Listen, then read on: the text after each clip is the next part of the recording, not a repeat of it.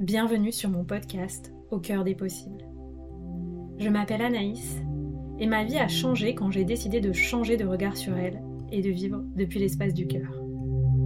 Après des années d'exploration intérieure et de voyage, je suis devenue coach et créatrice d'espaces de métamorphose. Je suis convaincue que nous grandissons beaucoup plus vite grâce au soutien du groupe. Je crois profondément en la force de la communauté sur un chemin d'éveil de conscience et d'ouverture du cœur. Ce podcast est donc offert à celles et ceux qui souhaitent, comme moi, voir la vie avec le cœur et grandir avec audace, souveraineté et prospérité. Je te propose de vivre ensemble un changement de paradigme, un changement de regard sur toi-même un changement de regard sur la vie et un changement de regard sur la période d'ascension planétaire que nous vivons.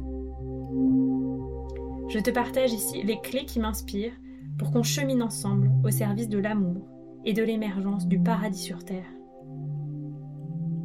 Si tu rêves toi aussi d'un monde plus beau et plus en paix, alors tu es au bon endroit, au bon moment.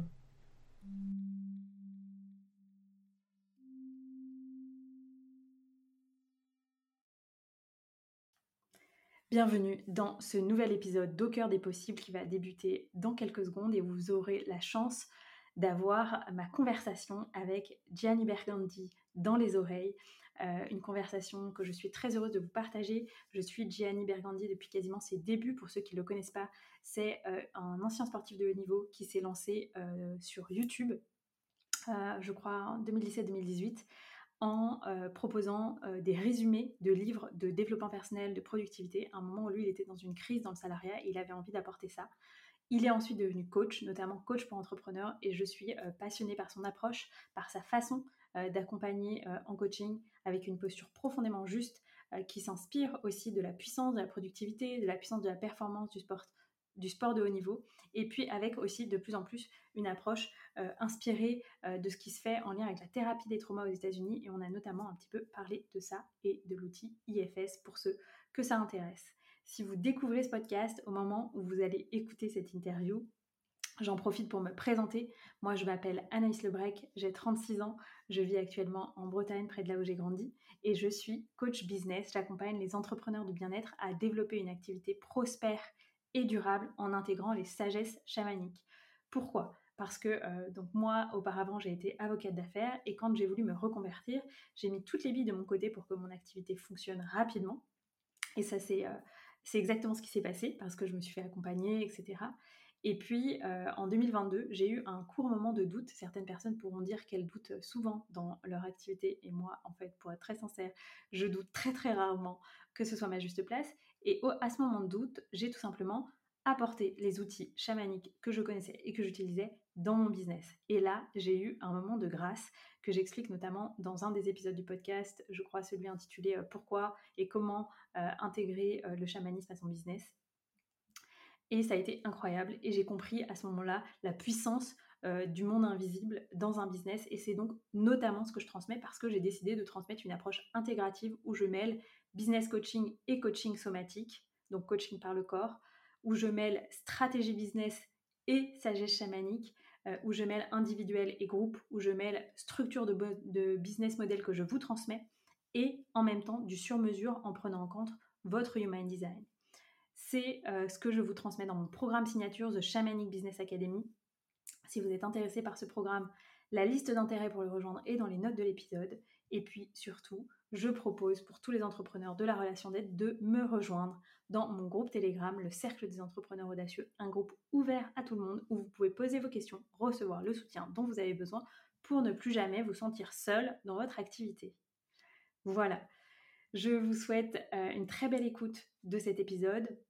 Si vous avez envie d'en savoir plus sur moi, sur ce que je propose, je vous invite à me rejoindre notamment sur Telegram et sur Instagram. C'est les deux plateformes où je suis la plus active.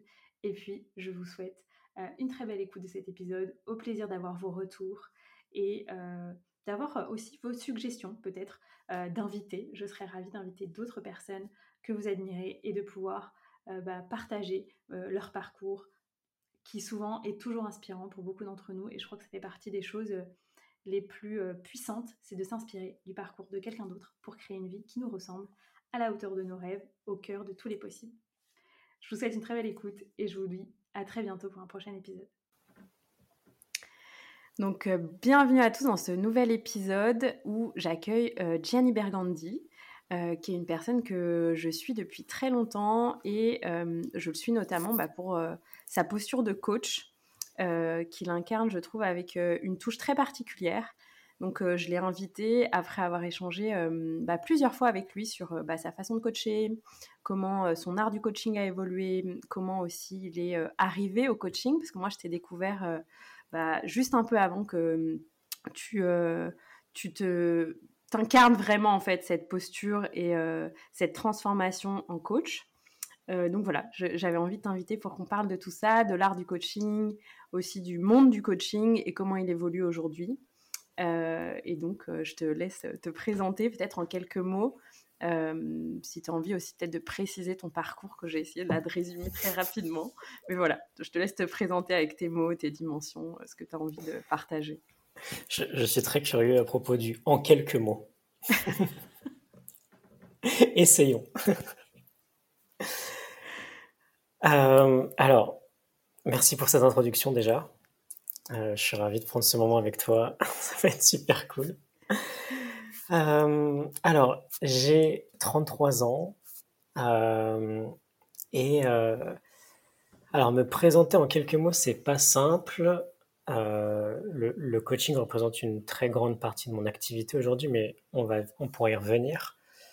disons que la question de présentation et de parcours, ça va pas forcément être le même type de réponse.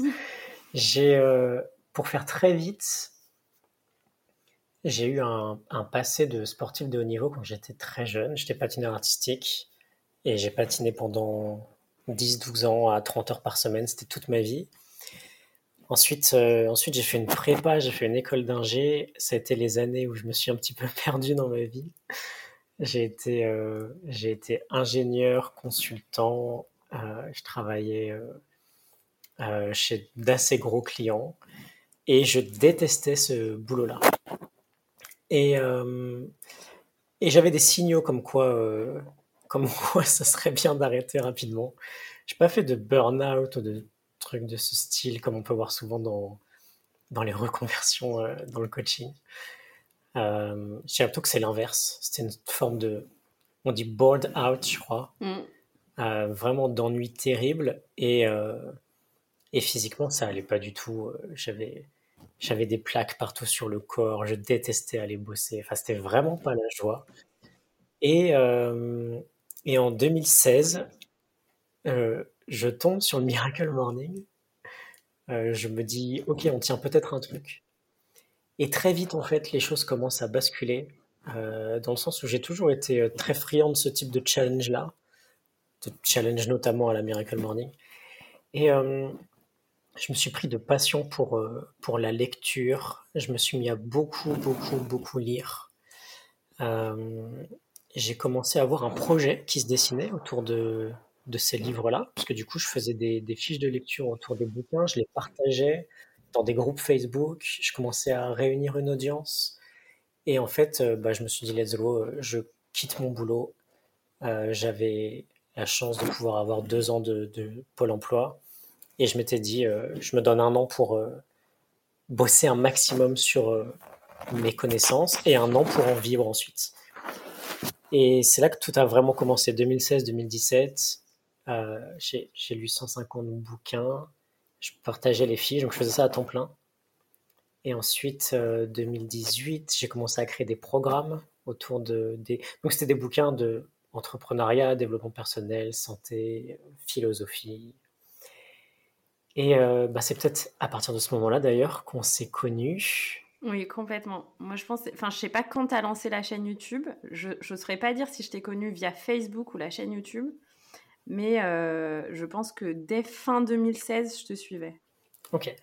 Euh, j'ai lancé, la, j'ai lancé pardon, la chaîne YouTube le 9 avril 2018. Ok. Je me souviens parce que c'était le lendemain de mon anniversaire et je me lançais un challenge d'une vidéo par jour pendant un an. Euh, de sorte à ce que le 8 avril 2019, donc mon anniversaire suivant, le jour de mes 30 ans, j'aurais fini ce challenge de 365 vidéos en 365 mmh. jours. challenge que j'ai tenu. là, pour le coup, j'ai vraiment fait une forme de burn-out.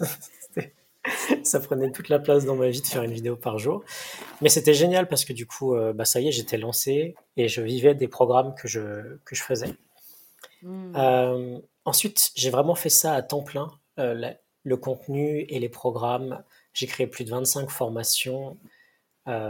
j'ai vraiment fait ça jusqu'à la deuxième partie de 2020.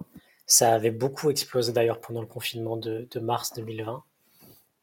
Et euh, fin 2020, euh, en tout cas deuxième partie de 2020, grosse remise en question, euh, l'impression d'avoir créé une prison de mon business, l'impression d'être très seul, plein de signaux en fait qui me disaient que bon bah ok, la phase 1 était terminée. j'avais j'avais lancé quelque chose, j'étais hyper fier de ce que j'avais fait et ça me rendait très heureux, si ce n'est le fait que il y avait plein de, ouais, il y avait plein d'éléments qui me convenaient pas. Euh, le manque de connexion avec les autres, travailler tout seul à mon bureau, euh, l'impression de devoir euh, toujours créer, créer, créer, sinon tout allait s'arrêter. Et à partir de là, je me suis beaucoup recentré sur bah, ce que j'avais vraiment envie de faire en fait, qui était purement du coaching. Et donc, j'ai commencé à accompagner en individuel. Euh, j'ai commencé à me libérer un peu de ce mode machine que j'avais, euh, ultra discipliné, à être euh, beaucoup plus ouais, dans le jeu au quotidien et, et d'aller chercher vraiment où se trouvait le plaisir. Et donc 2021 est passé très vite. J'ai maintenu mes résultats dans mon entreprise, mais je travaillais trois fois moins et je prenais beaucoup plus de plaisir. Donc c'était très sympa. Euh, en 2022, ensuite, euh, j'ai lancé un mastermind de coach qui a été une aventure très intense. Et là, on est euh, début 2023. Et donc, en gros, aujourd'hui, pour faire assez simple, j'ai des entrepreneurs que j'accompagne sur des contrats de 6 mois à 1 an. En général, c'est des contrats annuels. Euh, donc des entrepreneurs qui ont des projets, moi, qui me font, qui me font kiffer, en lesquels je crois. Et euh, on se réunit chaque semaine et on, et on creuse et on a des discussions passionnantes et, euh, et on, fait face à, la réalité semaine après semaine. J'ai aussi un programme dans lequel j'accompagne des jeunes coachs à vraiment lancer leur business et avoir leurs premiers clients, euh, à le faire autour euh, de mes valeurs dans le coaching, qui sont vraiment orientées autour du service, de l'intrépidité, de l'intensité, de l'amour, et euh, ouais, dans le fait de créer des relations fortes et vraies. Et, et voilà.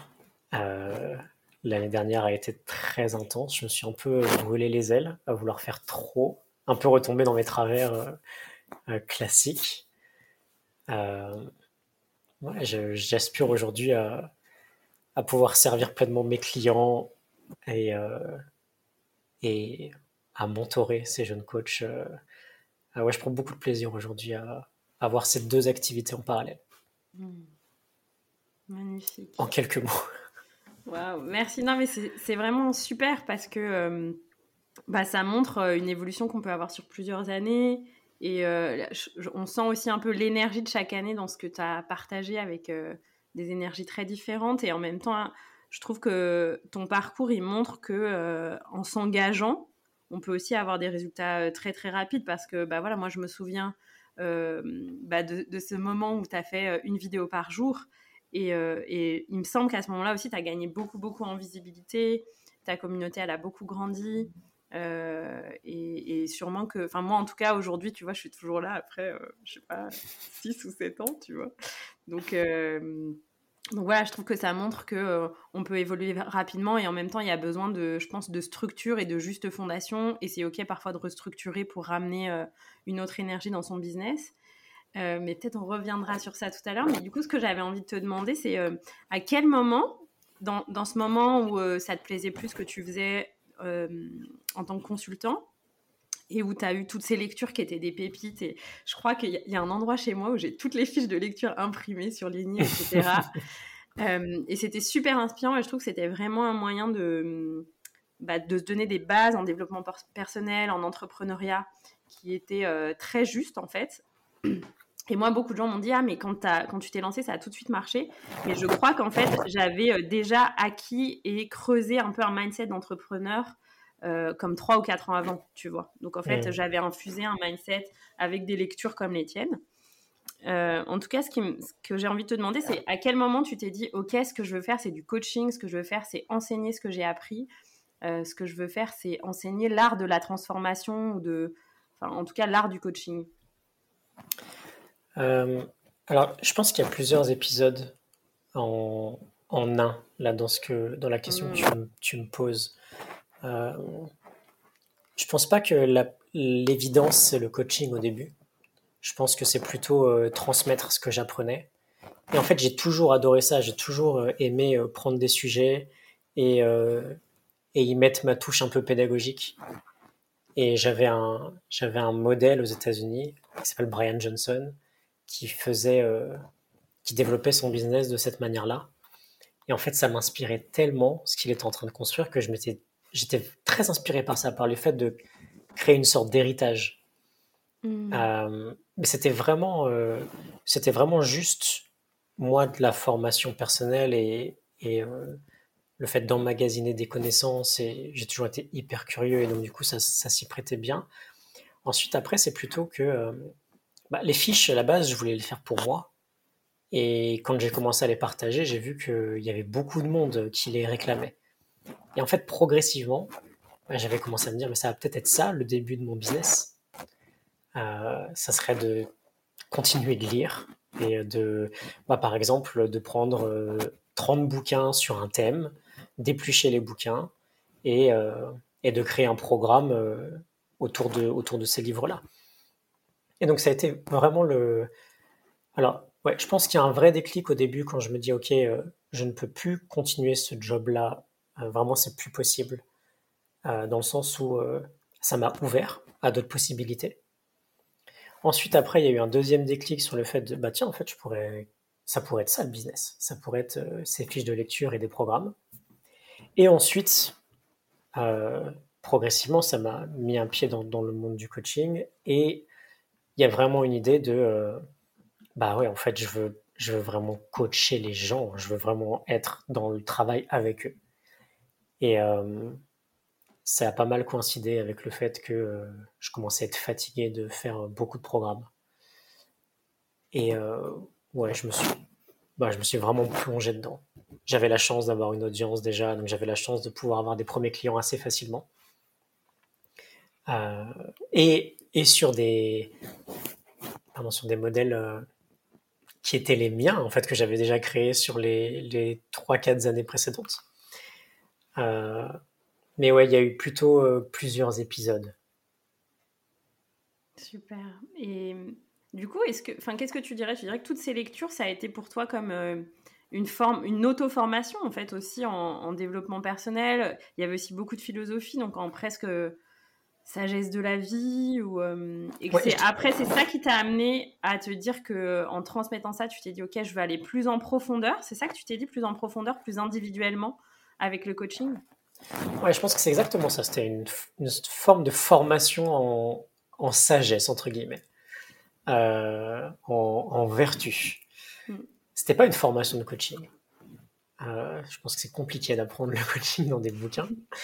Et surtout, euh, c'est ouais, ça, ça avait rien à voir en fait. Juste ça m'a, ça a créé une, une, grosse base de connaissances pour moi, qui pouvait me permettre de, bah, déjà qui m'a permis de faire des formations, et ensuite qui pouvait me permettre d'entrer dans un mode entre guillemets consulting assez facilement, dans le sens où euh, aussi il y avait besoin de partager euh, des méthodes, des idées. Là pour le coup, j'avais à l'intérieur une, une base de données assez énorme et plein de choses que j'essayais moi en fait. Donc euh, rien que de partager mes expériences là-dessus, ça pouvait avoir beaucoup de valeur.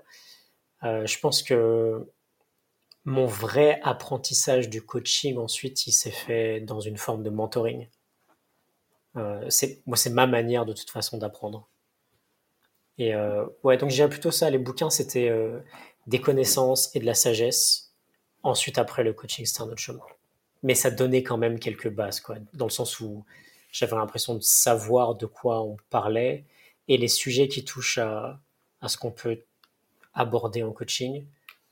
J'avais vu tellement d'angles différents et même si c'était pas du coaching, il y avait beaucoup de ponts à faire qui étaient super intéressants. Super. Et, est-ce que tu te souviens d'un moment précis où tu t'es dit, OK, ce que je veux, du coup, là, c'est euh, enseigner l'art du coaching et euh, transmettre ça, pratiquer ça?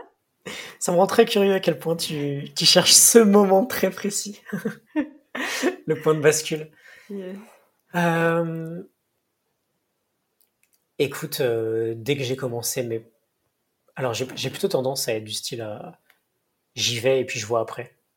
Hmm. Et dès que j'ai commencé mes premiers accompagnements, j'ai compris qu'il y avait quelque chose de beaucoup plus euh, profond et puissant qui allait me faire euh, ouais, beaucoup plus kiffer en fait. Euh, donc je me souviens pas à ce moment-là d'un point. Alors il y a eu un sur cette année, sur cette fin d'année 2020, il y a eu un vrai moment quand même assez clé, effectivement, où c'était vraiment une année où je m'étais fixé des objectifs très ambitieux. Et euh, je les ai complètement explosés, ces objectifs-là. Et en fait, j'ai eu un moment vraiment, euh, entre guillemets, ultra naze, où en fait, je me dis, waouh, c'est bon. Je, euh, en fait, j'avais, je pense, une sorte d'illusion de ligne d'arrivée, quoi. De, quand j'aurai atteint ça, ça, ça, ma vie sera parfaite. Et en fait, bon, bah, je suis vraiment tombé dans le piège. Quoi. Il y a eu vraiment un truc de euh, merde, mais en fait, euh, je me sens seul, je me sens toujours aussi stressé dans ma vie. Euh, ce truc-là, ça n'a pas bougé, ce truc-là, ça n'a pas bougé, ce truc. Donc, en fait, il y a une compréhension aussi de, hop, hop, on va peut-être faire un vrai point là. Parce que, bah, vraiment, en fin d'année, je me suis dit, à quoi bon refixer un objectif. Il y avait vraiment une idée de déception euh, vis-à-vis de la promesse du fait d'atteindre un objectif. C'est genre un truc très concentré. Euh, euh, ouais, résultat, ligne d'arrivée, plutôt que, vraiment process. Et, et ouais, quand même, ça, ça a été un gros truc de bon, il y a, vraiment quelque chose qui va pas. Et, et je me disais, en fait, c'est pas tenable. Là, mon business, il est pas tenable. Faut que je vois la vérité en face. J'ai absolument pas envie de continuer une autre année comme ça. Donc de là à me dire 2, 3, 5, 10 ans à ce rythme-là, c'est mort en fait. Donc ouais, il y a quand même ce moment-là où grosse remise en question. Hmm. Et du coup, enfin, qu'est-ce qui était le plus dur pour toi dans ces moments-là ou, même peut-être juste un peu avant, enfin je ne sais pas si j'ai la bonne chronologie, mais où voilà, tu dis tu as lancé beaucoup de programmes et pour toi il y a eu un moment où voilà, tu as senti que c'était stop, donc peut-être c'est ce moment-là de 2020, mais est-ce que tu veux peut-être exprimer qu'est-ce qui était vraiment euh, challengeant pour toi, en fait, dans, ces moments-là? Est-ce que c'est les périodes de lancement qui étaient super stressantes, comme parfois partagent des gens? Est-ce que c'était, euh, je sais pas, de soutenir tout le temps l'énergie? Est-ce que c'était d'être tout le temps focus et du coup pas disponible pour autre chose? Bah écoute, euh, c'était un mix de tout ça. En fait, j'avais vraiment un rythme qui était très élevé, dans le sens où j'envoyais un mail tous les jours. Euh, en 2020, je faisais une vidéo tous les 2-3 jours à peu près. Et tous les mois, je sortais un programme. Mais j'étais incapable de sortir un programme de formation en le faisant en deux heures à l'arrache. Vraiment, j'avais une sorte de perfectionnisme là-dessus. Et, euh, et j'avais envie de bah, partager un programme dans lequel j'étais, enfin, pour lequel j'étais ultra fier. Quoi. Et, euh, et en fait, je m'étais trois semaines à fond pour créer un mmh. programme de 2-3 euh, heures. Quoi. Et ce rythme-là, c'était juste impossible. Dans le sens, c'était le programme, euh, les lectures, le, euh, les emails quotidiens, le, les vidéos. Et c'était trois semaines intenses. Et la semaine que j'avais, entre guillemets, de break, bah, c'était pas une semaine où je partais en vacances, c'était une semaine où je continuais le rythme de tout le reste, où je réfléchissais à la suite. Et en fait, au bout d'un moment, je m'étais dit, mais merde, c'est impossible à tenir ça. Et j'étais éclaté, quoi. Et je me disais, euh, il commençait à y avoir un vrai décalage, en fait, entre les, les valeurs que j'avais, ce que je partageais, ce que je prenais, Et bah, en fait, moi, mon mode de vie, où euh, c'était direction burn-out tous les mois, quoi, tous les ans. Enfin, il y a vraiment une idée de. Je me cramais, en fait. Donc, euh, ouais, enfin, c'était le stress de, euh, de tenir les délais que je me fixais moi. Ensuite, la pression vraiment de me dire, mais attends, si je prends un mois de vacances, là, peut-être que pendant un mois, il se passe rien dans mon business. Et donc, bah, ok, qu'est-ce qui se passe? S'il se passe rien Vraiment, cette, cette peur-là. Ensuite, et ensuite, la solitude la solitude dans le sens où euh, bah, j'en venais, enfin finalement je créais mes programmes euh, seul euh, à mon bureau. Et autant il y a 3-4 ans en arrière je rêvais de ça, de pouvoir être vraiment libre de faire ce que je veux, autant je me rendais compte que bah, je veux pas de ce type de liberté là. Et ouais l'énergie aussi tu vois de me dire mais est-ce que est-ce que je suis autant excité encore de faire ça? Mmh il y avait vraiment ce côté où. Et c'est là que j'ai rencontré Triplani, mon, mon coach, et que et il y a eu une synchronicité incroyable parce que c'était les mots que lui utilisait, quoi. Du fait de. Bah, en fait, dans ces aventures-là, euh, si on ne fait pas gaffe, on, se retrouve vite isolé, stressé, euh, drainé, euh, seul. Et c'était exactement l'expérience que, que j'avais et c'était pas cool, quoi. Fallait vraiment que quelque chose bouge. Merci de ce partage. je pense que ça va parler à beaucoup de gens parce que euh, je pense beaucoup de gens expérimentent ça après, euh, après se lancer en, en, tant que solo entrepreneur en général, y compris moi. Je me souviens que la première année, ça a été aussi une année super intense et au bout d'un an, je me suis dit en fait, c'est pas du tout possible de continuer comme ça, donc euh, on va lever le pied. tu crois, enfin, qu'est-ce qui se joue? Est-ce que tu crois que c'est un besoin de reconnaissance? Est-ce que c'est c'est la peur du manque qui fait qu'on on, va très très vite comme ça euh, Est-ce que c'est une fuite? Enfin, Qu'est-ce que qu'est-ce que tu penses qui s'est joué pour toi et qui se joue peut-être souvent aussi pour les gens qui se qui se lancent euh, en tant qu'entrepreneur? Et alors j'insiste aussi sur un point qui continue de se jouer entre guillemets dans le sens où euh, j'ai pas l'impression qu'il y a une ligne d'arrivée là-dessus non plus. Mm. Et et ouais, je. Alors, en fait, ça va dépendre effectivement de, chaque personne. Euh, euh, je pense qu'on est en mode défensif. Donc, entre guillemets, on fuit. Euh, je pense que ce qu'on fuit, c'est pas très clair. en général, une forme de, malaise, un stress. en tout cas, ouais, ce qui est certain, c'est que dans ces moments-là, on n'est pas en train de chasser quelque chose en mode, ok, si je le fais, c'est cool. Si je le fais pas, il n'y a pas de problème. S'il y a de la pression, s'il y a du stress, par, définition, pour moi, c'est un mode défensif. On est, on est une gazelle quand on se fait courser. Le lion, le lion, euh, il est OK avec le fait de se prendre 14 heures de repos par jour.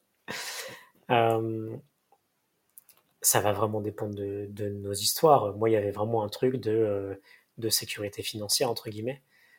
Euh, de me dire, OK, bah, quand j'aurai atteint euh, ces chiffres-là ou ces chiffres-là, euh, ligne d'arrivée, quoi. j'aurai plus de stress dans ma vie. je j'en sais rien, je pourrais faire ce que je veux. J'ai, j'ai beaucoup de. Alors, j'ai beaucoup plus de clarté maintenant sur tout ça, hein, dans le sens où, où bah, je suis allé chercher tout ce, tout ce qu'il y avait de crade. Il y a une vraie, il y a une vraie valeur chez moi autour de l'autonomie qui est très très très forte. Et euh, dès que mon autonomie entre guillemets est en danger, c'est facile pour moi de, de, repasser en mode défensif. Ou dès qu'il y a l'illusion qu'elle est en danger. Et euh, ensuite, je pense qu'il y a autre chose qui joue, euh, qui va être propre à chacun, mais qui est le fait que bah, il y, a toujours des côtés obscurs aux qualités qu'on peut avoir. Et, ces côtés obscurs viennent avec les côtés lumineux de la qualité. Par exemple, je suis quelqu'un de très déterminé. Euh, je suis quelqu'un de, je suis capable de mettre beaucoup d'énergie dans quelque chose dès que je suis passionné. Et le pendant de ça, le l'aspect vraiment pas cool de ça, c'est que euh, bah, ça peut être très facile pour moi de me perdre là-dedans, euh, d'y aller un peu tête baissée et quelques mois plus tard, de faire un point sur la situation, de me dire, oh bah merde, qu'est-ce qui s'est passé? Euh, Je croyais pas que ça allait se passer comme ça. Et euh, j'ai trouvé d'ailleurs que c'était un travail super intéressant de, de, de voir selon les, les qualités les valeurs que l'on a. Mais en fait, naturellement, il y a quelque chose qui va nous tirer de l'autre côté, qui sera un peu moins cool. Et si on fait pas gaffe à ça, on repasse très très vite en mode défensif. Hmm. Merci. Et j'ai euh, j'ai revécu ça en 2022 dans le sens où euh, euh, très emballé par cette année 2021 vraiment génial. J'ai déménagé dans le sud, je bossais beaucoup moins, je me sentais vraiment pour le coup beaucoup plus libre, beaucoup plus connecté aux gens. J'avais moins de stress. Vraiment, j'avais une expérience de vie générale qui vraiment qui augmentait, qui devenait vraiment très plaisante. Et bah, je me suis relancé en fait dans quelques projets nouveaux, euh, avec des nouveautés qui, bah, du coup, par définition, euh, me faisaient découvrir de nouvelles choses. Euh, ce qui est un aspect très positif, mais l'autre côté, c'est que bah, y a aussi des choses qu'on découvre qui sont pas forcément très cool. Et c'est tous les apprentissages qu'on fait sur le chemin. J'ai fini l'année 2022 vraiment compliqué, quoi. Et c'est là que j'ai aussi vraiment réalisé que bon, il y aurait pas de ligne d'arrivée. c'est quelque chose c'est vraiment un travail constant, quoi. Et c'est là-dessus d'ailleurs que je mets des petits euh, entre guillemets, et ça sera peut-être une prochaine question, et je ne veux pas spoiler ou quoi, mais on y reviendra.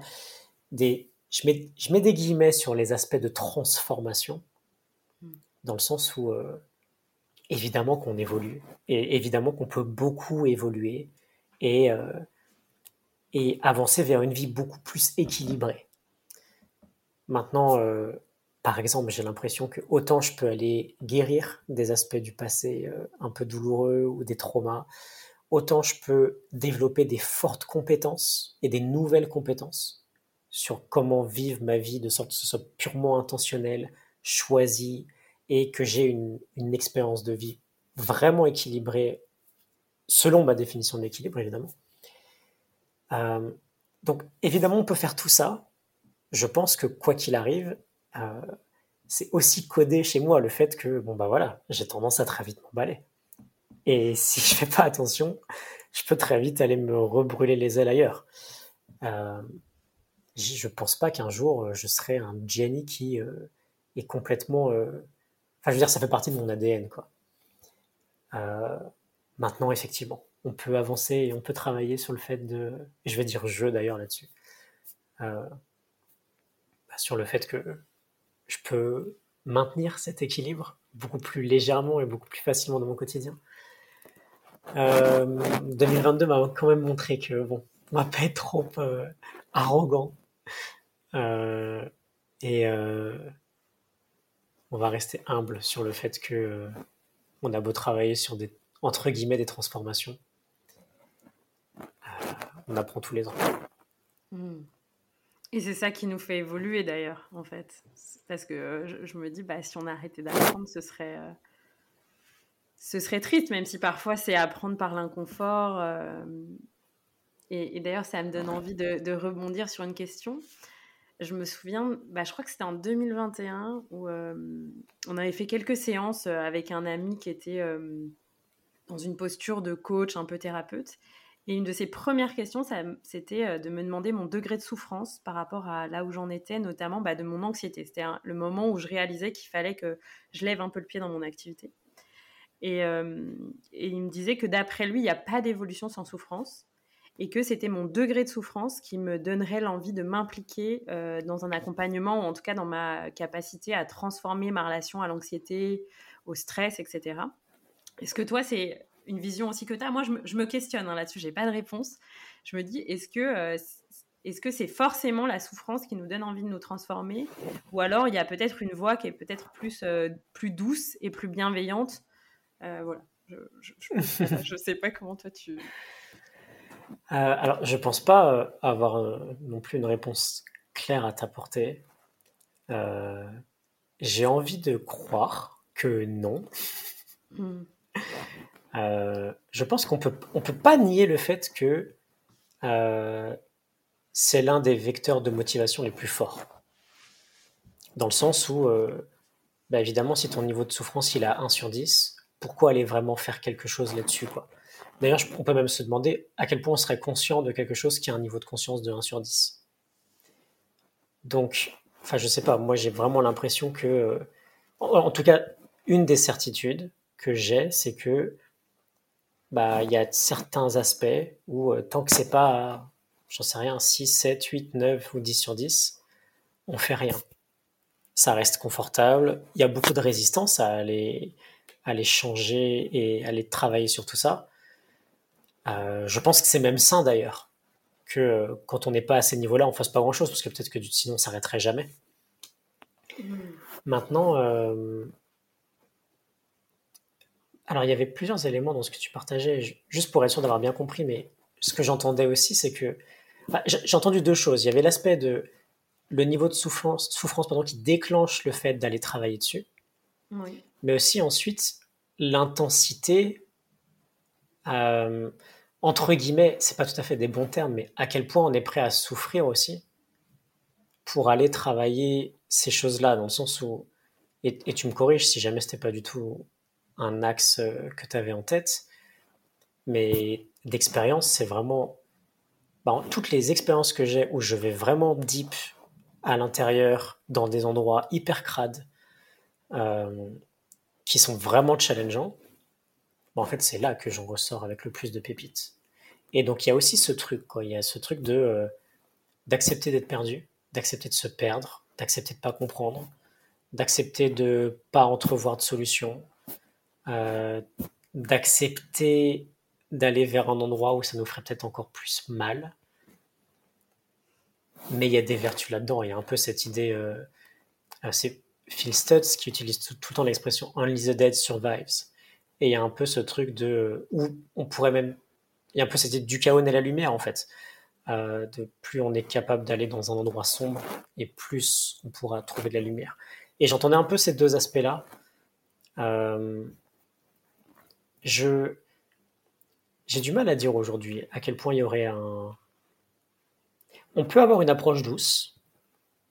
Alors, ça dépend de ce que ça veut dire doux, du coup. Oui. parce que du coup, on a tous nos échelles de, douceur, quoi. Euh, il y en a, euh, le moindre engagement sur quelque chose qui leur fait un peu peur, euh, on est brut, quoi. donc je pense que, voilà, déjà, il y a ce niveau-là d'intensité à définir. À mon avis, alors, ça va peut-être être dit d'une manière un peu crue, mais, mais c'est aussi, ok, on peut très bien se cacher de ces endroits-là. Oui, je vois ce que tu veux dire. Et je pense qu'on peut, on peut vivre une vie entière sans aller fouiller dans, entre guillemets, dans cette merde-là. Euh, et quand même vivre heureux, quoi, dans le sens où c'est pas, on n'est pas obligé d'aller, euh, d'aller vraiment mettre les mains dedans et, de faire face à ce truc-là, bah pour, pour vivre une vie qui est 100 fois plus satisfaisante. Maintenant, je pense que quand on en vient là, c'est que justement, on a des niveaux, euh, on n'accepte plus en fait le niveau de stress ou d'anxiété ou peu importe ce que ça peut être, on, on, le tolère plus. Et effectivement, quand on en arrive là, euh, bon, le, chemin vers quelque chose de plus sympa, c'est pas tout le temps le chemin le plus beau, euh, mais c'est c'est un peu ce qui fait aussi que c'est, c'est un peu ce qui c'est un peu là qu'il y a de la beauté aussi. Quoi. C'est dans le fait que euh, quand, on veut, quand on veut guérir quelque chose ou, ou transformer vraiment quelque chose, euh, ça, passe par, euh, ça passe par des endroits où de base on se dirait pas, tiens, je vais aller passer mes journées là-dedans. Merci. Ouais, en fait, tu, tu fais vraiment référence un peu à ce travail de l'ombre et ces derniers jours, j'ai beaucoup reconnecté à ça. Je suis quelqu'un qui aime beaucoup ce travail de l'ombre dans mes accompagnements. Et, euh, et je trouve qu'on peut y aller. Euh, parfois, je, je moi-même, je m'accompagne là-dedans. Euh, mais parfois, j'arrête un peu parce que je trouve que c'est intense. Et, et c'est drôle, je crois que c'est lui que tu as cité. J'ai regardé justement le documentaire là, sur Filstoots mmh. ces derniers jours. Et il parle vraiment de ça, de, de à quel point le, le travail de l'ombre est guérisseur. Et à quel point, en effet, ce qui est important, en fait, c'est d'accepter le chemin parce qu'il n'y a pas de ligne d'arrivée en fait. Et, euh, Ouais, ça, ça reste quand même le plus grand piège, hein, dans le sens où euh, le point d'équilibre, ça n'existe pas. On, on oscille toujours, on danse autour de cet équilibre-là, et la ligne d'arrivée n'existe jamais. Donc en fait, quand on, quand on accepte ça, ça peut faire beaucoup plus sens que, bon bah ok, euh, va y avoir des moments pas cool, va y avoir des moments où on va se perdre, euh, et, tout ça est, parfait en fait. C'est juste que quand on est dedans, quand on est dans la tempête, et vraiment, je trouve ça trop cool qu'on ait cet échange maintenant, parce que je pense qu'il y a un an, euh, aurait eu un peu moins d'humilité là-dessus, d'avoir vécu une année 2022 aussi difficile, alors que pour moi, il y avait un setup pour que ce soit une année de rêve. Euh, ça rend le truc vraiment plus réel pour moi. Il y a vraiment une idée de, euh, ok, euh, on oscille toujours autour du point d'équilibre. On a toujours ce truc, bah, je sais pas, un peu, un peu casse-cou, tu vois. De, on a des envies nouvelles qui avancent sur notre chemin. Mm. On a des ambitions nouvelles, donc on va tenter des nouvelles choses. Donc Et en fait, au fur et à mesure, c'est de l'expérience qu'on engrange. Mais parfois, cette expérience, on l'engrange d'une manière pas des plus plaisantes. Quoi. Ouais, je suis d'accord. Je sais que la dernière fois qu'on s'est parlé, on a eu une discussion justement sur euh, cette notion d'attente. Et, euh, et, du coup, bah, j'ai envie. Enfin, moi, je, voilà, j'observe à quel point l'attente dans tous les domaines de la vie, professionnelle, relationnelle, mettre des attentes dans quelque chose, c'est. Je sens que c'est. Il y, a une, il y a une toxicité en fait dans, dans, cette notion de mettre des attentes. Mettre une intention, ça semble plus juste. Ou enfin, voilà, je ne sais pas comment toi tu fonctionnes par rapport à ça. Mais comment tu as vécu, euh, bah, peut-être sur ces dernières années d'entrepreneuriat, cette notion d'attente que tu pouvais avoir, soit envers toi-même, soit envers euh, bah, les gens avec qui peut-être tu collabores euh, Voilà, comment tu, vis le lien à cette notion d'attente, justement? Alors, il y a plein de. Ça soulève chez moi beaucoup de points, là, ce que tu me partages. Je vais, je vais les prendre un par un et tant pis, tu pourras me reposer la question si jamais je me perds là-dessus. Euh, j'ai. Alors, déjà de base, je. J'ai souvent des attentes vis-à-vis des gens qui sont très élevées. Hmm. Et c'est quelque chose sur lequel je travaille parce que il n'y a, rien. À, la fois, j'ai envie de me convaincre qu'il y a une partie euh, qui peut être assez sympa là-dedans, dans le sens de pas t'inspirer et de tirer vers le haut. Mais, mais je pense que au fond, il n'y a pas grand-chose de sain là-dedans, euh, dans le sens où ça peut très vite mettre la pression. Euh, qu'est-ce que je peux te dire sur tout ça? Il y, a, plein de choses. Déjà, le fait que euh, j'ai eu des expériences, du coup, de coaching, où les attentes, les attentes avaient été, entre guillemets, mal définies. Et c'est terrible. C'est terrible parce que moi, de savoir qu'un client attend quelque chose euh, qui pourrait mettre plus longtemps à arriver ou, euh, ou qui n'est peut-être pas atteignable euh, ouais, tout de suite ou avec les compétences actuelles. pour moi, ça joue pas du tout. Je ne peux pas travailler dans ces conditions-là. Je, je, connais les mécanismes qui s'enclenchent. Je, prends, je passe en mode sauveur. ça m'épuise. Et du coup, on rentre dans une forme de triangle dramatique dans une relation de coaching et c'est absolument pas ce qu'on veut. Euh, donc ouais, il y a cet aspect déjà de leçon en tout cas, de leçon, de, prendre beaucoup plus le temps de, clarifier les attentes dès le début. Euh, il y a quelque chose que je faisais déjà depuis plus de deux ans maintenant, qui est de, de différencier l'attente et l'accord et dès qu'il y a une attente qui n'est pas partagée, de mettre un accord dessus.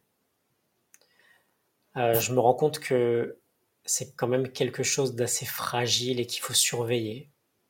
Et du coup, par exemple, aujourd'hui, maintenant avec mes, clients, tous les, tous les deux mois, on prend le temps de reparcourir les attentes qu'on a et on les pose sur la table. Euh, parce qu'il n'y a aucune raison que l'attente qu'on a soit partagée par une autre personne. Une attente, c'est lié à nous, c'est lié à notre histoire, à nos croyances. Et, souvent, il y a des choses pas très cool qui émergent quand on attend quelque chose de quelqu'un alors qu'il n'y a pas du tout la même attente. Euh, maintenant, un autre aspect serait juste de me dire, ok, mais alors on peut se fixer, on peut se fixer une intention, on peut se fixer des accords, on peut se fixer des objectifs, on peut. Euh, ça m'a l'air naturel aussi d'avoir des attentes, quoi. Mmh, c'est humain. Ouais. Euh, je pense que c'est peut-être une compétence avec le temps qui se développe de pas tomber dans le piège de l'attente et plutôt de le prendre comme un message et, de le clarifier et de, voir ce qu'il y aurait derrière. Maintenant, euh, ouais, c'est. Ça m'a l'air très humain, effectivement, d'avoir une attente. Euh, c'est, ce serait comme dire euh, d'avoir une croyance, tu vois. C'est très dur de ne mm. pas avoir de croyance sur quelque chose. Bon, je sais pas où on en est vis-à-vis de ta question. Non, mais c'est très juste et ça me donne envie de rebondir. Donc, bah, je sais que toi, tu parles beaucoup du cadre et, et je trouve que c'est super inspirant par rapport à ça euh, dans ton approche du coaching et je sais que c'est fondamental et en fait moi je sens en effet comme toi que euh, le cadre c'est ce qui permet enfin moi personnellement euh, en fait en tant qu'accompagnante et accompagnée c'est ce qui me permet de me sentir en sécurité. Et c'est ce qui je trouve pose les fondations d'un coaching qui normalement va bien fonctionner et où va pas y avoir des choses qui vont se rejouer entre l'accompagné et l'accompagnant. Est-ce que toi aussi c'est ta vision des choses ou euh, pour toi quelles sont les vertus du cadre en fait? Euh, Alors je partage complètement euh, dans la notion d'accord que je venais de partager. Pour moi le cadre est beaucoup là-dedans. Que vraiment tout soit clair dès le début. Maintenant, ouais, ce que, ce que j'ai appris ces dernières années, c'est que avoir un cadre solide, c'est génial, mais c'est une chose d'avoir un cadre solide, pérenne, c'en est une autre. Et, et surtout dans des, dans des, accompagnements qui sont longs. Hmm. Et, et c'est dans ce sens-là que je te disais que je prends du temps tous les deux mois pour, euh, pour reclarifier ce qu'on fait, les enjeux de notre accompagnement, euh, le rôle que je peux avoir aussi dans cet accompagnement-là, euh, les attentes qu'on peut avoir, vraiment le contexte général. Parce que bah, c'est une chose de clarifier en début d'accompagnement. On peut s'y perdre aussi, quoi. On peut, on peut juste oublier, on peut petit à petit dévier et on s'en rend pas trop compte au début. Et ça, c'est vraiment quelque chose que j'ai expérimenté. Donc, euh, ouais, maintenant il y a vraiment une approche où le cadre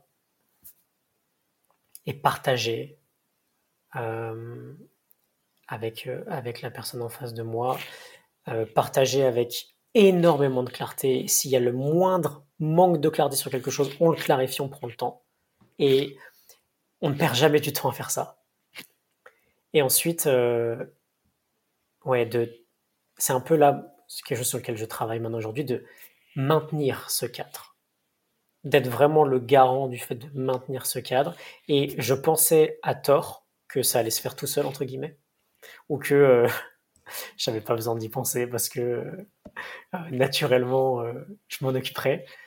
Euh, ouais, je, je mets de l'énergie là-dessus. Je mets de l'énergie pour m'assurer que je peux vraiment être le garant de ce cadre-là. Et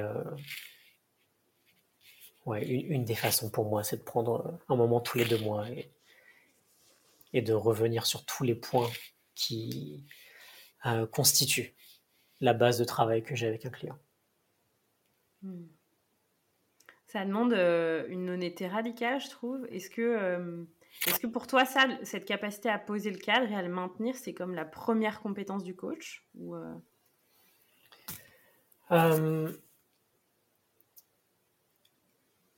Ça pourrait. Maintenant, maintenant, je trouve ça. Pour moi, c'est vraiment une compétence qui se développe dans l'expérience. Hmm.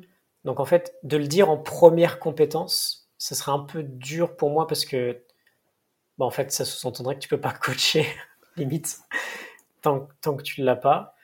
Euh, vraiment, l'an dernier, j'ai tellement appris là-dessus que, euh, et ça ne m'empêchait pas non plus de travailler. Maintenant, oui. En fait, c'est, c'est vraiment, vraiment très important. Et dans cet espace de cadre, euh, la question qui me vient, c'est du coup, tu ouvres au feedback aussi de, de la personne ou euh? Oui, alors excuse-moi, tu parlais d'honnêteté radicale. Oui. Euh, c'est pareil. Je me, suis, je me suis rendu compte là que l'honnêteté radicale, c'est facile dans un certain contexte. Euh, dès qu'on se sent en sécurité, c'est facile. Mm.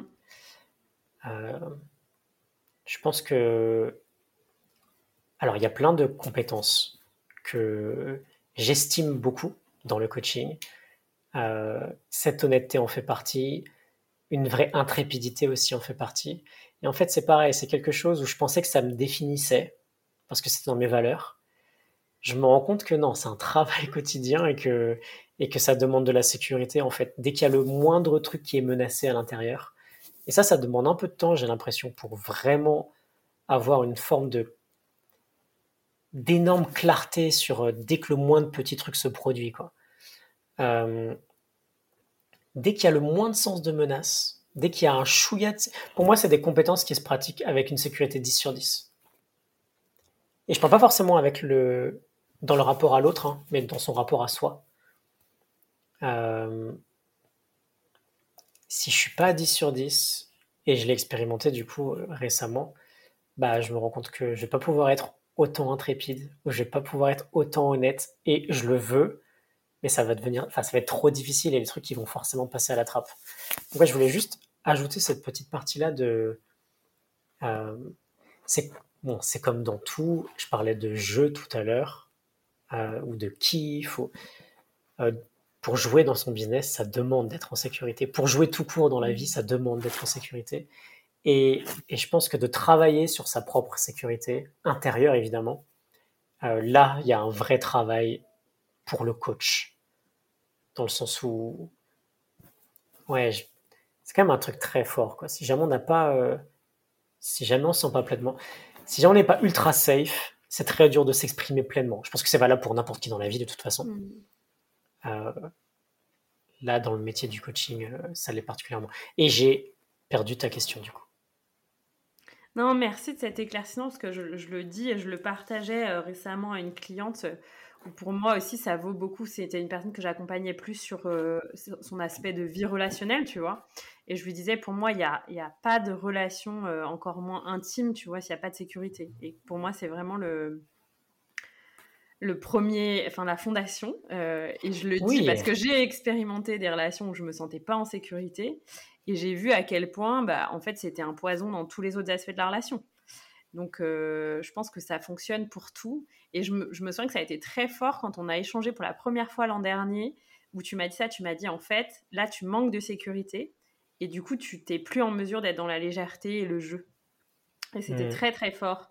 Et je pense que ça rejoint aussi tout ce qui, euh, tout ce qui euh, est enseigné aujourd'hui sur le système nerveux, etc. Mais c'est juste cette base-là que, en fait, sans sécurité, euh, bah, l'être humain peut pas évoluer euh, sainement et dans une direction d'amour en fait. On est complètement en mode survie ou défensif comme tu disais.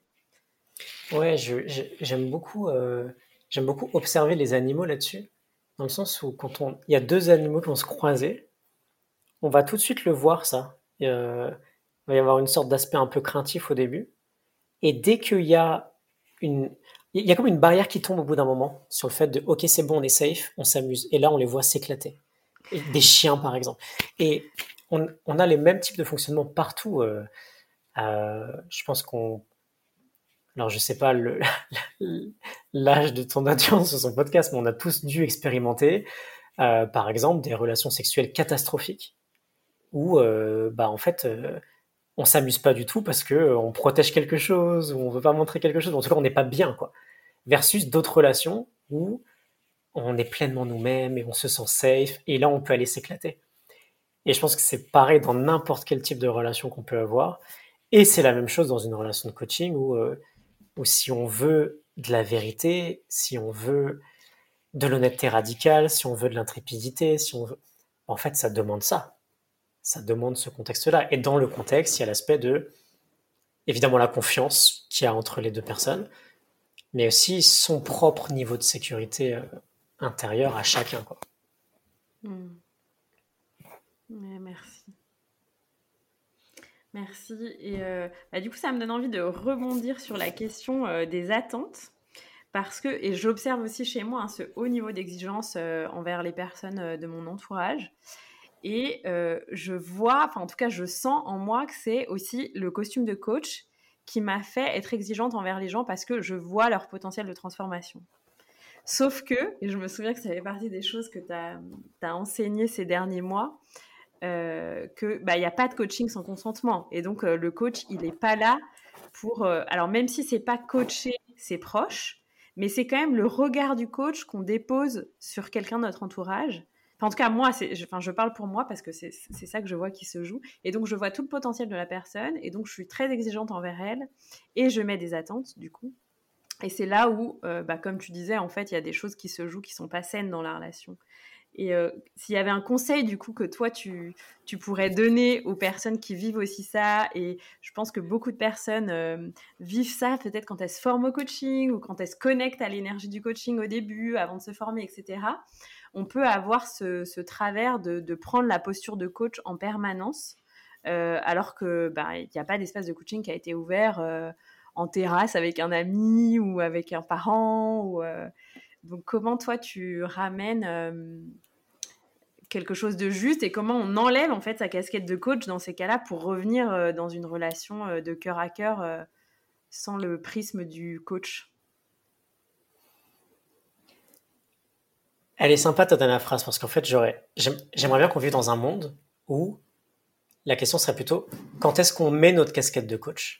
Hmm. plutôt que quand est-ce qu'on l'enlève. Parce que du coup, j'ai l'impression que tu vois, ça, la façon dont elle est formulée, ça serait un, un par défaut que une fois que tu es euh, coach entre guillemets, euh, je veux dire dans ton boulot ou que une fois que tu as cette casquette de coach, voilà, bah en fait le sujet c'est quand est-ce que tu l'enlèves. Alors que non, plutôt ce serait l'idée de OK, quand est-ce que je mets cette casquette là Je pense que et d'ailleurs je pense que je vais répondre à ta question avec cet exemple là du coup de euh, la casquette de coach, elle n'est pas, euh, pas clouée sur notre tête. Et je pense que ça serait beaucoup plus pertinent qu'on se dise tous à chaque fois, ok, est-ce que là il y a un contexte partagé dans lequel je peux mettre ma casquette? Ou, limite, peut-être qu'on pourrait simplement euh, demander la permission de mettre cette casquette-là à n'importe quel moment. Maintenant, euh, pareil, on est humain. Quand on fait ce métier-là, en général, on est ultra enthousiaste. On adore ça. On est très curieux. C'est dur, quoi. Hmm. c'est une vérité aussi, tu vois. De, on, peut très vite s'emballer. Et, et alors, moi aujourd'hui, c'est le, c'est l'expérience et le temps qui font que c'est bon. J'arrive à dissocier vraiment les deux, les deux modes entre guillemets et du coup à choisir quand est-ce que j'entre dans cette posture-là. C'est plus une posture par défaut. Euh, maintenant, ouais, je pense que c'est une discipline qui se développe. J'en veux pas si j'ai un jeune coach en face de moi. J'en veux pas si je vois que il se met à coacher sans permission. Par contre, je vais tout, de suite lui faire remarquer parce que ça reste, enfin, ça reste inacceptable entre guillemets. Euh, ça, je te dis ça, je, bosse dessus évidemment. Je, euh, un truc qui, je sais pas à quel point ça pourrait aider, mais en tout cas, euh, ce que je fais quand je me prends parfois encore les mains dans le sac. L'autre jour, j'avais une conversation par exemple avec quelqu'un qui était passionnante, la conversation, et, et je, je suis vraiment entré malgré moi dans un mode coaching. Et le jeu, je pense que c'est ça. C'est au lieu de s'en apercevoir au bout de trois jours ou de pas s'en apercevoir pardon du tout, ou de s'en apercevoir au bout de 4 euh, heures ou 30 minutes, c'est de raccourcir ce temps-là. Et c'est de pouvoir se dire, ok, paf, je viens de poser une question là. Euh, limite un signal. Et de, en deux minutes, de pouvoir se dire, merde, je suis entré dans cette posture-là. Et du coup, d'en parler tout de suite, de mettre de l'humour là-dedans. Euh, en tout cas, c'est ce que je fais. Écoute, je m'emballe un peu, je suis désolé. Euh, je me rends compte que j'ai mis ma casquette de coach. Est-ce que tu es OK avec ça? J'enlève tout de suite si jamais c'est un peu trop intrusif. Et en général, euh, bon bah voilà, ça allège complètement. Alors, je dis ça allège. Parfois, il n'y a aucune situation, la personne ne va pas s'en rendre compte. Mais bah, je trouve que c'est très bien pris en général, qui est ce, cette prise de conscience-là de notre côté, et qu'elle soit partagée en fait. Euh, et ensuite, par rapport au, début de, de ta question, il y avait une idée autour de, euh, du fait de s'emballer vis-à-vis des gens. Hmm. Et euh, bon, je n'ai pas de conseil là-dessus parce que je plaide coupable. Je pense que bah, c'est pareil. Ça peut être une très belle qualité. Et il y a un côté obscur à cette qualité-là.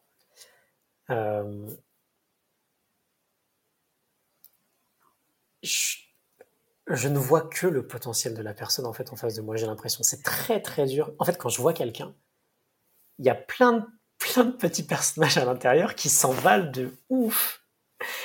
Et euh, ah, j'ai quand même une petite expérience en deux minutes à partager d'un truc qui arrivé tout à l'heure du coup.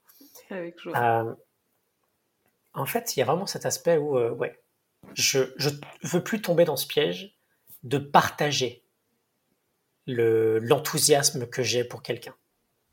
Parce qu'en fait, ça pourrait, ça pourrait déjà être beaucoup trop intrusif.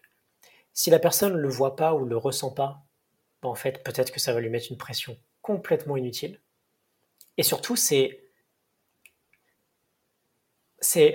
Euh, je sais pas comment trop le dire, mais c'est my shit, quoi. Tu vois, c'est mon truc. Mm. C'est, c'est, c'est moi qui m'emballe pour elle. Elle, n'a pas du tout envie d'être emballée, si ça se trouve, tu vois.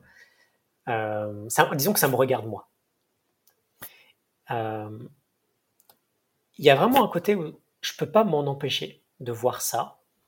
Maintenant, je peux m'en empêcher de le partager maintenant. Et du coup, ce que j'ai fait tout à l'heure, et j'étais trop content, parce que je me suis dit, tiens, j'ai l'impression du coup que je progresse, ça a été de bah, vraiment de prendre un petit moment avec quelqu'un et de lui partager ça, de lui dire, écoute, j'ai vraiment tendance à m'emballer, je vois beaucoup de choses qui pourraient être vraiment incroyables. Maintenant, est-ce que tu as envie de les entendre déjà? Est-ce que. Enfin, ou, plutôt, je vais poser des questions autour de. Pour, pour sonder, entre guillemets, si jamais c'est quelque chose qui pourrait intéresser la personne.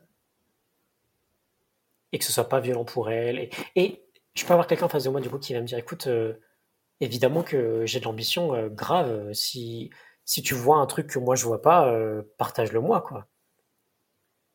Et je pense que la plupart du temps, ce serait ce type de situation. Mais du coup, ça laisse de l'espace si jamais quelqu'un, euh, pas forcément on peut lui demander, mais on sentirait que, oh, hop, hop, hop, euh, c'est complètement inapproprié là de partager ça. Hmm.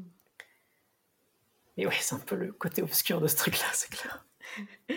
Merci. Mais du coup, le, le, ça, ça, voilà, je me dis, on peut partager le côté lumineux, moi aussi, le coaching, je vois pas euh, comment je peux faire sans, tu vois. Et je me souviens que quand j'ai créé mes activités, je me suis dit, ah, en fait, euh, j'ai vraiment besoin du coaching parce que c'est cette posture-là, en fait, que je que j'ai envie d'avoir euh, dans tous les aspects de mes activités, en fait. Et, hum, et toi, qu'est-ce qui, enfin, si tu devais partager en voilà, en quelques mots, euh, ta passion du coaching, qu'est-ce que tu dirais aux gens pour qui, bah, en fait, c'est peut-être pas encore très concret, ils n'ont jamais vécu un coaching, ils en entendent parler de plus en plus, mais euh, ils comprennent pas vraiment ce qui se joue dans un coaching. Euh, qu'est-ce qui fait que toi, bah, justement, ça éveille ta flamme et, et que tu en es passionné, en fait?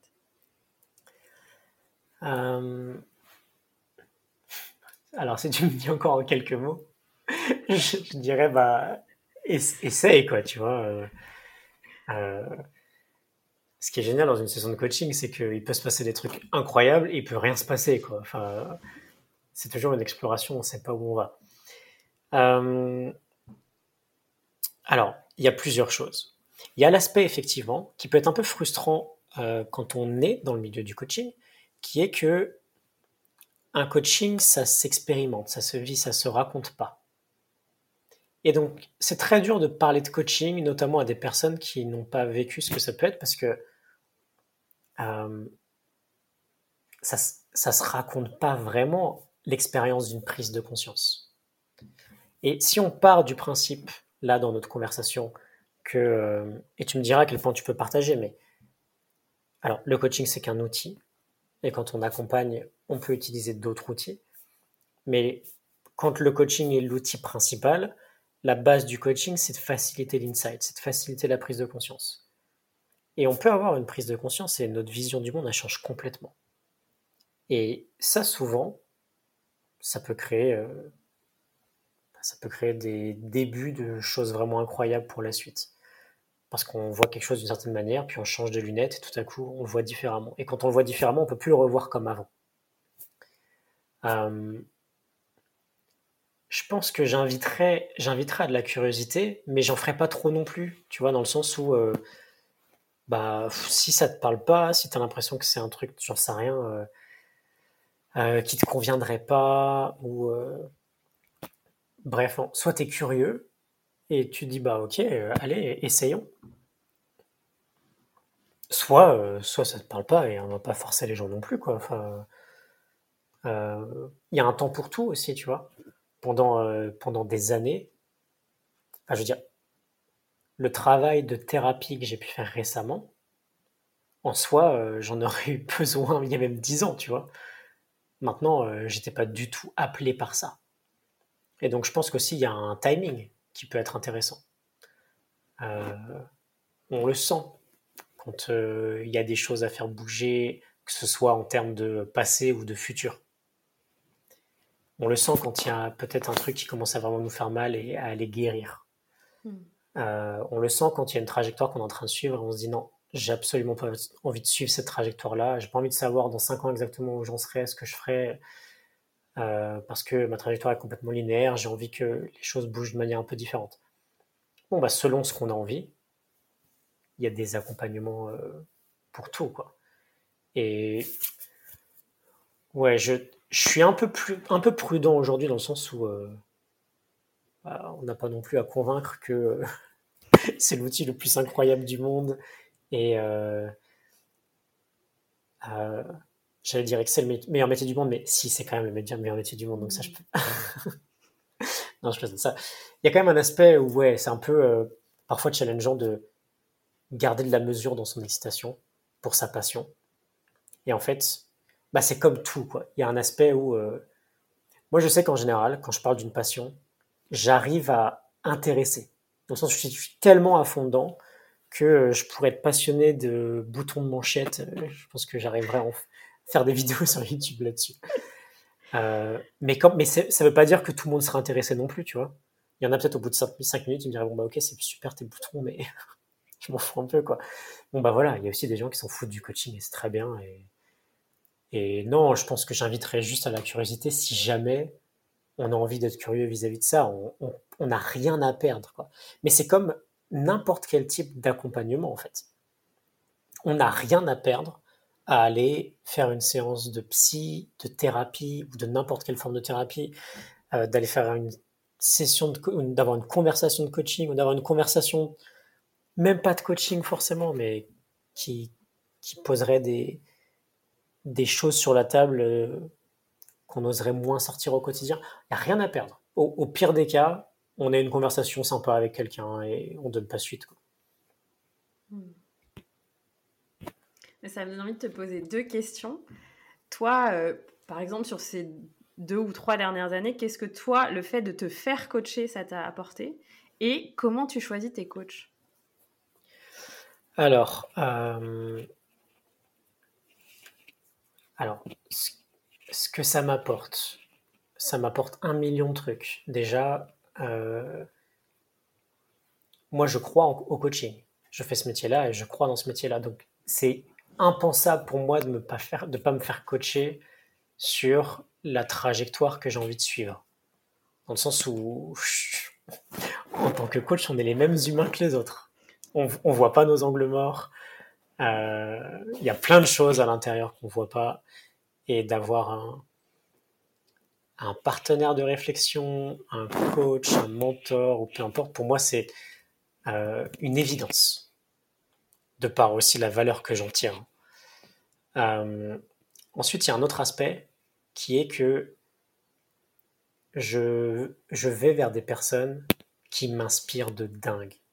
Et j'ai toujours ce truc-là de me dire, euh, de me donner les moyens, entre guillemets, de me faire accompagner avec les personnes qui m'inspirent le plus. Quitte à attendre un petit peu.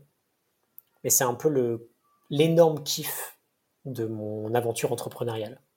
C'est avec ma boîte de pouvoir me payer des accompagnements avec des personnes où, bah, dans d'autres, circonstances, ça serait pas possible. Et surtout qui m'apportent énormément. Et par exemple, euh, bah, mon coach, c'est aussi pour moi mon, vraiment mon premier mentor dans cette discipline-là, dans le sens où c'est mon modèle en tant que coach. Hmm. Et je sais aussi que le mentoring, c'est ma façon d'apprendre. Ne mets surtout pas euh, dans un groupe de 25 personnes avec un PDF, tu vois, ou un PowerPoint. Euh, j'apprends. Après, ça, c'est de, de la connaissance de soi, tu vois, mais j'apprends one-to-one avec quelqu'un qui m'inspire. Bon, bah, une fois que je sais ça, je peux aller choisir les gens avec qui je vais aller apprendre. Et donc, en fait, il y a, ouais, il y a un mélange de tout ça. Il y a un aspect de, à la fois, euh, à la fois, je vais vers des personnes qui m'inspirent à fond, donc je suis ultra enthousiaste. Et d'ailleurs, je pars même avec l'état d'esprit de me dire, ça va être à, à moi de les convaincre qu'ils peuvent m'accompagner. Euh, parce que ça doit pas être hyper simple. Et je me souviens d'ailleurs, pour tuer, je m'étais mis la pression pendant deux mois. C'était assez marrant. C'était mon objectif de fin d'année, quoi, de pouvoir me faire accompagner par lui sur l'année d'après. Euh, je pense qu'avec lui, par exemple, je vais, bosser les dix prochaines années avec lui. Euh, et c'est ma façon de l'accompagnement d'ailleurs, tu vois. C'est de créer des relations à très long terme. Je ne me vois pas me faire coacher par quelqu'un d'autre. Et ensuite, en termes de, par exemple, si je me fais accompagner par euh, un ou une thérapeute, bah pareil, je vais aller prendre quelqu'un qui m'inspire vraiment. Peut-être quelqu'un que je vais trouver sur du contenu sur Internet, par exemple. J'ai un petit biais là-dessus qui est assez crade d'ailleurs. C'est que je peux pas euh, appeler le numéro de n'importe qui. J'ai, bah pareil, j'ai des attentes très élevées vis-à-vis du travail qu'on peut faire. si je vois quelqu'un qui me montre une vraie compétence, avec qui ça match en termes de personnalité, là ouais, let's go. Merci de ton partage. Je t'en prie. Euh, euh, j'ai envie de te poser aussi une autre question par rapport à bah, tout ce dont on s'est partagé ensemble. On a aussi euh, discuté ces dernières semaines de bah, l'évolution du marché de l'infopreneuriat, comme on pourrait dire un peu, en tout cas de, aussi du marché du coaching en 2022. Et le marché a beaucoup évolué. Beaucoup de personnes ont dit qu'elles ont eu la difficulté à se positionner. Euh, et toi, ça a quand même été, bah, comme tu disais, une, très belle année pour toi, 2022. Euh, euh, et en même temps, tu as vu plein de choses à ajuster. donc, ce que j'avais envie de t'inviter à partager, c'est peut-être bah, voilà, tes quelques déclics de l'année, les choses que, que, tu retiens pour la suite. Et puis, et puis aussi par rapport à tout ce parcours que tu as partagé depuis 2020 notamment, bah, qu'est-ce que tu mets en place en fait pour bah, continuer d'être toi au centre de ta vie et au service de ton business, mais sans euh, te laisser euh, trop absorber par ton business et qui, je crois, enfin, pour moi, c'est vraiment un grand challenge euh, que je vis et que je pense beaucoup de gens vivent.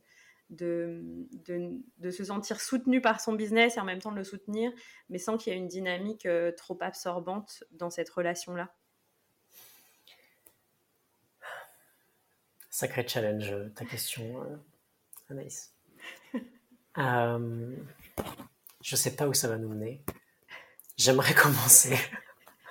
J'aimerais commencer avec déjà l'idée de. Euh, pour moi, c'est hyper important de garder toujours en mémoire pourquoi je fais ça. Et au-delà de l'aspect euh, pourquoi le coaching et tout ça, qui sont une catégorie de questions, il y a la question de pourquoi ce business-là. Et par ce business-là, j'entends la façon dont moi je fais tourner mon entreprise. Et l'une des bases pour moi, c'est que mon entreprise soit au service de mon lifestyle et pas l'inverse. Et ça, je peux vite avoir tendance à l'oublier. Donc déjà, j'ai une pratique de euh, d'avoir ça le plus souvent devant moi possible, dans le sens où ça me permet de prendre des décisions ça me permet d'auditer, entre guillemets, très souvent. Ok, est-ce que cette semaine, j'ai eu l'impression que mon business était au service de ma vie, de mon lifestyle? Ou est-ce que c'est plutôt moi qui étais au service de mon business? Ensuite, euh, il y a une idée de... Euh, alors attends deux secondes, j'ai l'impression que je viens de le perdre.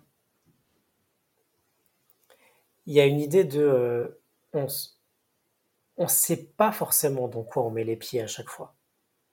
Quand on est audacieux et qu'on a envie d'entreprendre des nouvelles choses, on ne peut pas savoir à l'avance exactement ce qui va se passer. Maintenant, il y a plutôt un aspect assez acquis maintenant chez moi que, que tout est toujours neutre. Je peux m'emballer pour quelque chose et peut-être passer à côté des points un peu dégueux qui vont venir après. Euh, je sais très bien faire ça. Je peux aussi être un peu euh, dur avec moi-même vis-à-vis de certaines expériences et passer à côté de toutes les pépites qu'il y aurait derrière. Donc il y a cet aspect important pour moi aussi de me rappeler que, que chaque chose que je vais entreprendre, c'est équilibré. Et du coup, c'est juste un rappel pour moi de bah, si jamais je vois que des trucs de ouf, ça me permet de d'aller chercher les petits points, pas en mode un peu euh, maso de euh, il y a forcément des trucs qui vont pas, mais au moins d'avoir euh, une forme de ouais de vérité vis-à-vis du truc. C'est un peu comme quand tu démarres une nouvelle relation amoureuse et qu'en fait tu serais complètement gaga, tu vois, et que tu passerais à côté du reste. Et ça, je vis beaucoup ça dans des relations avec des nouveaux clients, avec des nouveaux projets, avec des nouveaux programmes que je vais lancer. Et voilà, de moins en moins. Parce que maintenant, il y a vraiment cette idée de, OK, euh, où est-ce que ça se cache, les petits trucs pas cool? Et s'il n'y en a pas, où est-ce que ça pourrait se mettre Et ça me permet d'anticiper. Euh, ensuite, ce que je fais... Alors, je suis tombé, euh, absolument fan d'une pratique qui est plutôt d'ordre thérapeutique à la base, que, qui, est souvent utilisée aussi dans le coaching et qui est, pour moi un merveilleux outil quotidien, c'est euh, l'IFS, Internal Family System. Et euh, je vais beaucoup partager là-dessus prochainement d'ailleurs parce que il y a vraiment des choses assez folles en termes d'impact sur mon quotidien. De, bon, vraiment, c'est cette idée de base de on est plusieurs à l'intérieur et que chaque personnage est, euh, de l'écoute et de l'attention. Et euh, je vais me faire quotidiennement des petits moments je vais aller voir ce qui se passe, je vais aller voir s'il y a des voix qui veulent dire quelque chose à l'intérieur, ou s'il y a un aspect où il y a une frustration, ou s'il y a une émotion, ou s'il y a quelque chose en particulier. Et la façon dont je voyais la méditation avant, c'était vraiment une sorte hein, d'un entraînement à la tranquillité et il y a une pensée qui émerge, et puis bon, blablabla, tu la laisses passer comme le nuage. Maintenant, il y a plutôt une idée de. J'ai beaucoup de clarté maintenant sur euh, les grands personnages qui me constituent. Euh, peut-être un enfant un peu euh, blessé par certaines choses, peut-être un gardien, un protecteur de mon autonomie, qui pourrait surgir dès que mon autonomie est menacée par quelque chose. Et il y a cette idée de mettre tout le monde à la table, entre guillemets, et de, OK, comment on est aujourd'hui? C'est quoi le tableau?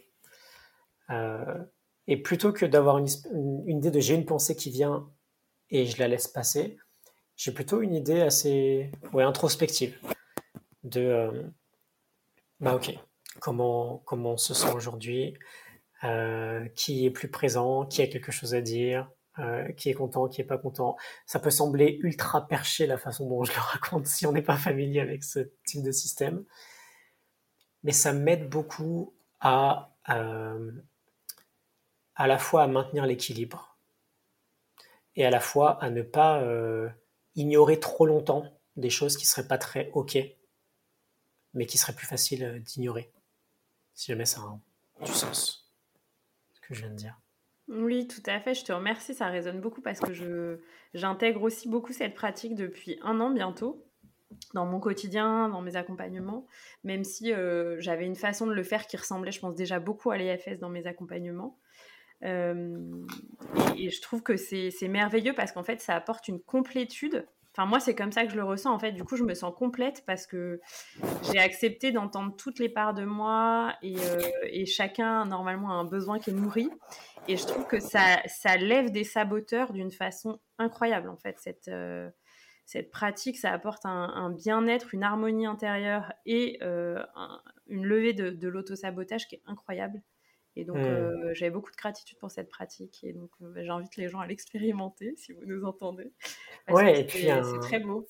Un aspect vraiment formidable de cette pratique-là, c'est que ah, donc c'est une pratique qui a été développée, développée par Richard Schwartz. Et, euh, et c'est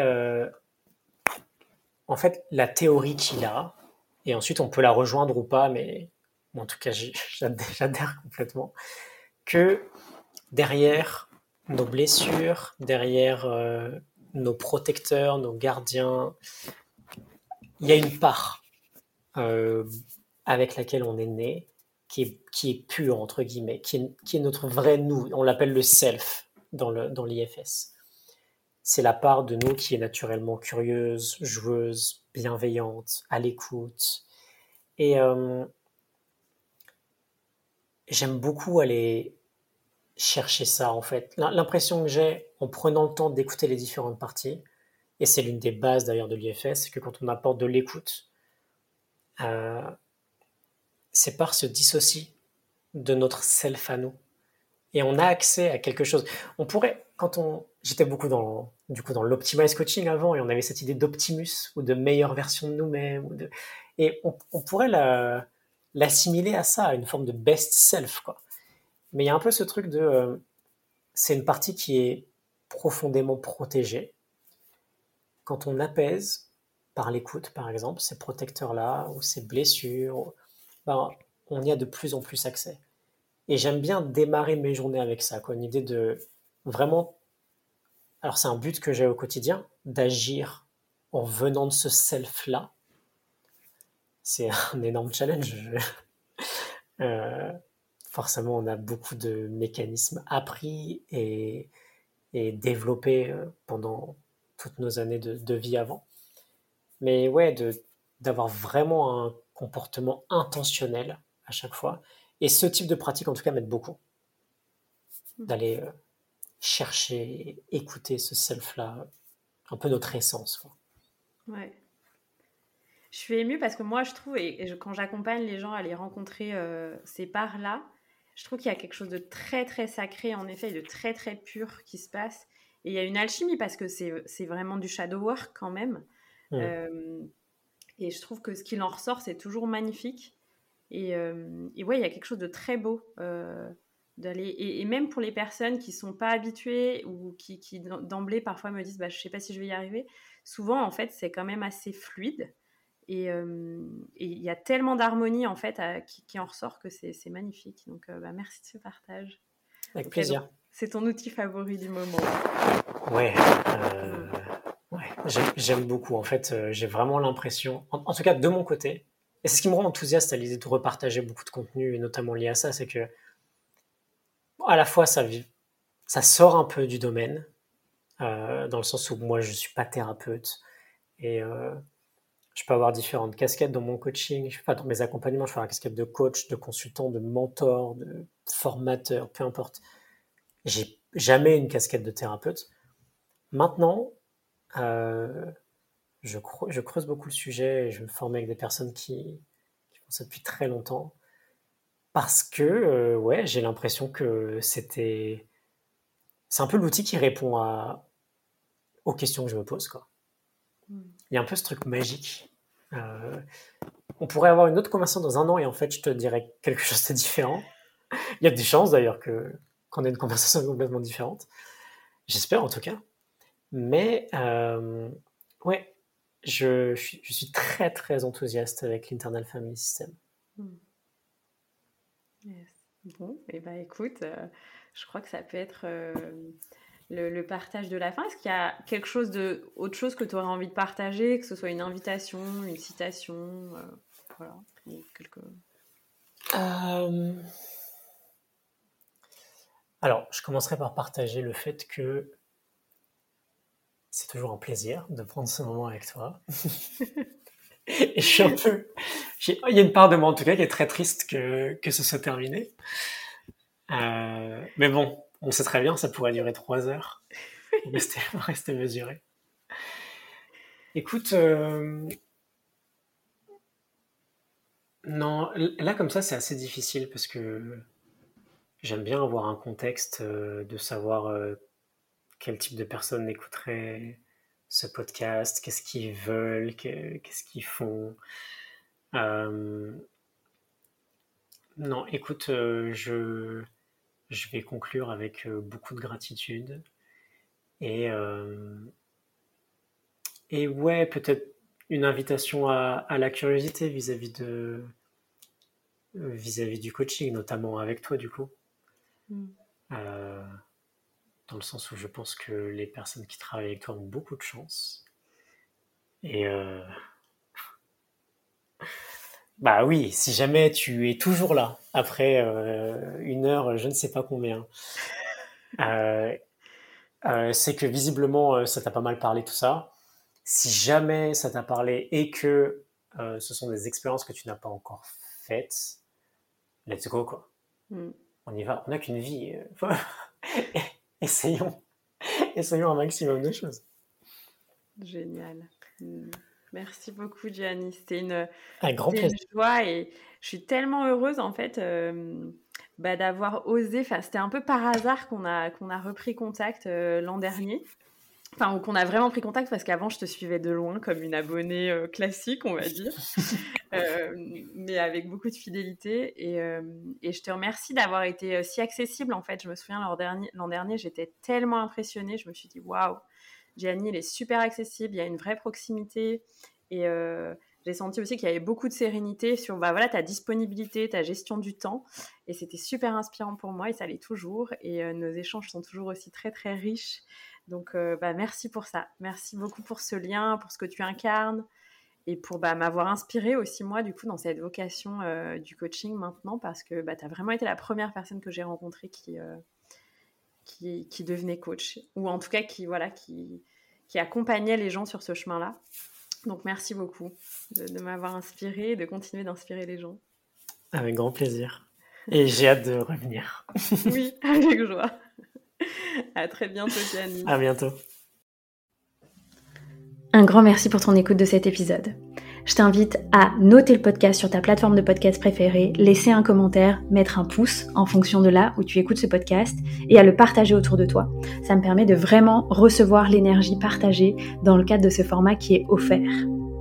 Et si tu souhaites aller plus loin, je t'invite à tout simplement t'inscrire à la liste d'attente pour rejoindre The Shamanic Business Academy qui est dans les notes de l'épisode pour être informé de façon privilégiée de l'ouverture des places pour la prochaine cohorte de ce programme pour entrepreneurs déjà lancés ou en lancement qui souhaitent créer des fondations solides pour un business durable, audacieux et prospère. Je vous dis à très bientôt pour un prochain épisode.